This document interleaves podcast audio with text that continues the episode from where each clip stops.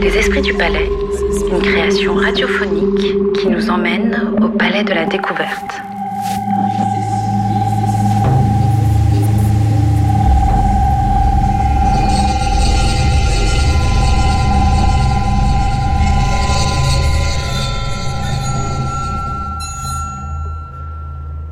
Épisode 1 Un jour au palais.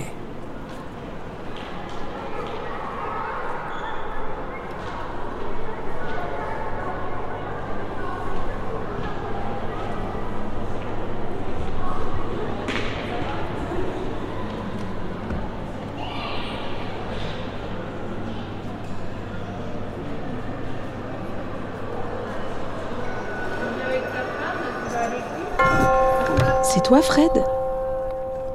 Qu'est-ce que tu fais là à cette heure? Ça va? Oui, Tu fais quoi? Je regarde cette rotonde, cette verrière, ce hall d'entrée. Mais attends, on nous entend? On nous écoute? Bonjour. Ces sculptures et ces piliers, ce jeu de symétrie et d'ellipse. Je me perds dans cette mosaïque, ces fleurs bleues et oranges. T'as toujours été un peu fleur bleue, toi, de toute façon. N'empêche que j'ai hâte de voir à quoi il ressemblera demain, ce palais. Notre palais. Notre palais caméléon. Carrément caméléon. C'est fou. Toutes ces années, tous ces humains qu'on a traversés. Je revois encore les deux piliers du monumental générateur électrostatique Van de Graaf qui trônait sous cette coupole il y a 70 ans. La V1 de l'expérience d'électrostatique. Et le planétarium géant qui les a remplacés dans les années 50. Je me rappelle les années 60. Toutes ces filles en mini-jupe, tous ces garçons à cheveux longs qui tripaient en regardant les planètes. Je me dis que ce sont peut-être les mêmes qui reviennent aujourd'hui avec leurs petits-enfants.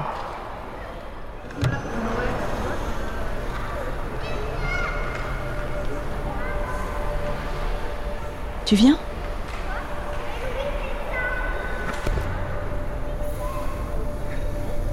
La première, ça pourrait consister à chauffer.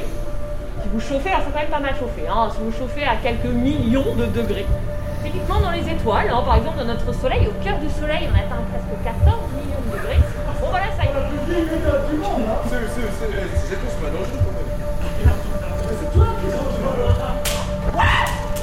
Alors, est-ce qu'on peut faire autre chose que notre vie? Et est-ce qu'on peut faire autrement neuf et autrement beau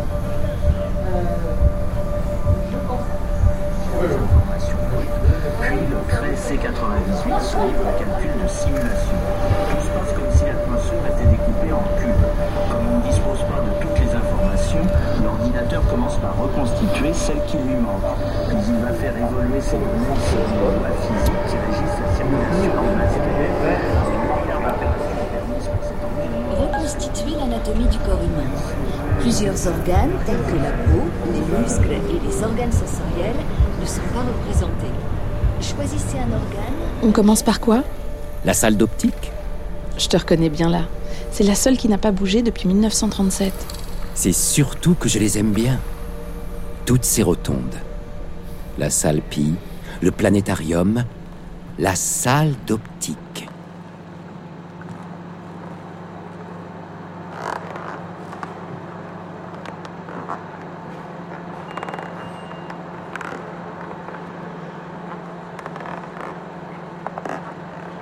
Elle a vraiment un charme spécial. Regarde, la peinture écaillée sur la verrière qui laisse filtrer quelques rayons de la lumière du jour. Toutes ces vitrines qui brillent comme des aquariums abstraits et mystérieux. Ici, on se croit vraiment dans un laboratoire de contes de fées ou de romans. Système catoptrique. J'ai toujours aimé ce mot. Catoptrique. Ça concerne tout ce qui est relatif à la réflexion de la lumière. Oui, je sais, c'est toi qui me l'as appris il y a déjà bien longtemps. Reconnais qu'ils sont élégants, ces lettrages. Ils sont classe, modernes. Quelle esthète tu fais? Écoute, on est l'esprit de l'art ou on ne l'est pas. C'est dans ma nature d'être sensible à ce genre de choses. C'est comme les bancs de bois semi-circulaires de la salle de l'expérience d'électrostatique. Je le suis autant que toi, comme tu le sais. C'est d'ailleurs pour ça que nous nous entendons si bien. Tu sais bien que l'art et la science sont ici à parier pour l'éternité. On n'est pas près de se quitter, toi et moi.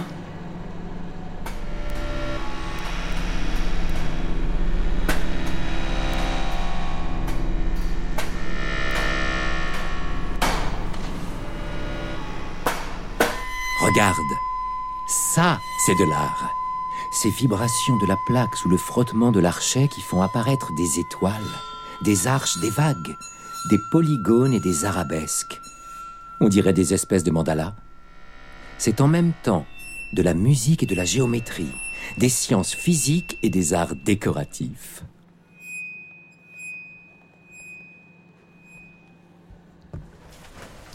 On va voir les planètes Je te suis.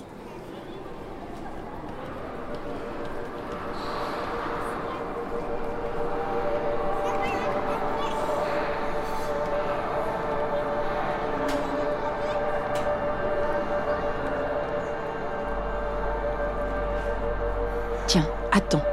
On va passer par le minuscule couloir qui mène au planétarium. Je voudrais voir s'ils ont réussi à chasser les souris qui grignotaient les câbles. On se croirait dans une faille rocheuse. Le balcon cosmologie. Viens, on monte.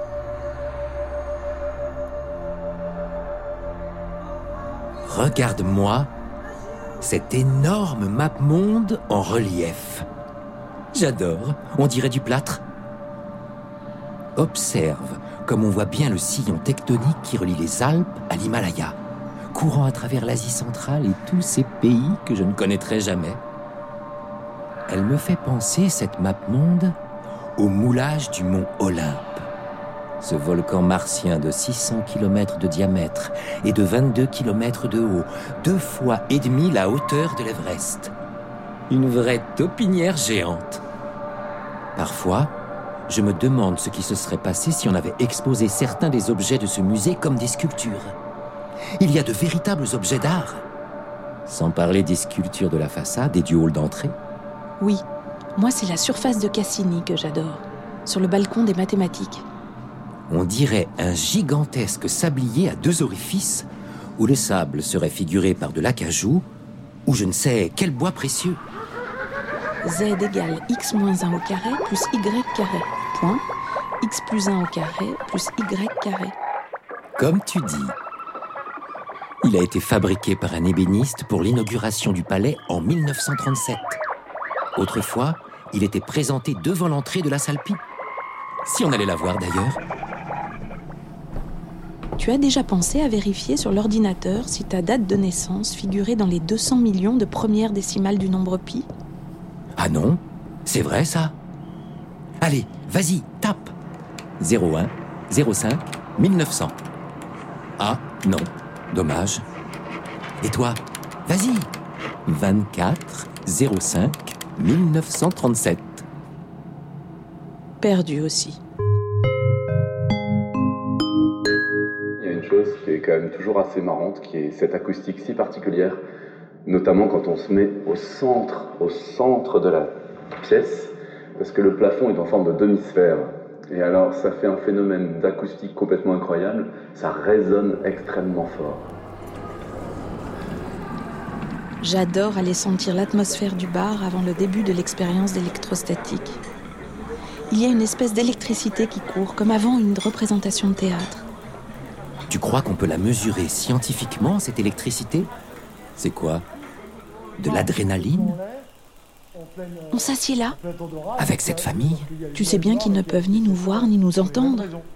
Faut pas se mettre sous un arbre. On oublierait presque combien ils sont majestueux, ces escaliers. Quand je pense que leur structure est en béton armé. Miracle de la science ou de l'art Tu te rappelles? Les yeux émerveillés des enfants devant l'expérience d'électrostatique. Des enfants et des adultes d'ailleurs. Oui, ça fait plus de 70 ans que je la vois, cette expérience. Et je n'en suis toujours pas blasé.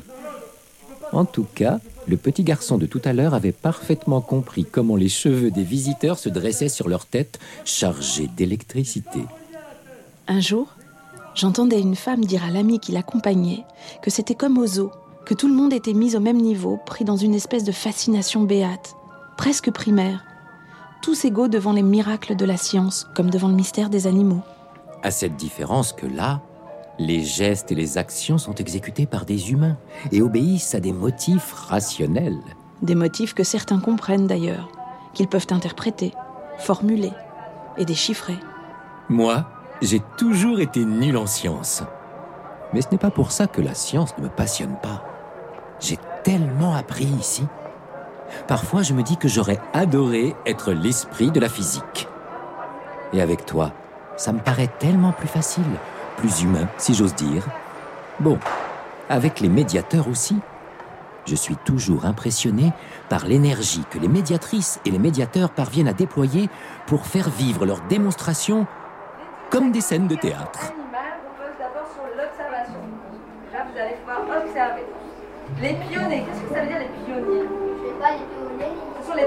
Premier jour que je suis arrivé au palais, c'est ça que. Et c'est là, franchement, c'est la vérité. Hein. Quand je suis arrivé là, je dis, waouh, c'est comme c'était, je suis rentré dans. Je fais travail ici. Incroyable, c'est vrai. Je suis arrivé, je mais c'est beau, c'est- trop beau pour moi. C'est comme si euh, j'habite au palais, je veux dire, c'est juste pour travailler, mais dans ma tête tellement de rentrer dans un lieu, de me retrouver dans un lieu pareil, et je me disais, waouh, c'est beau, c'est magnifique, c'est magnifique, c'est magnifique.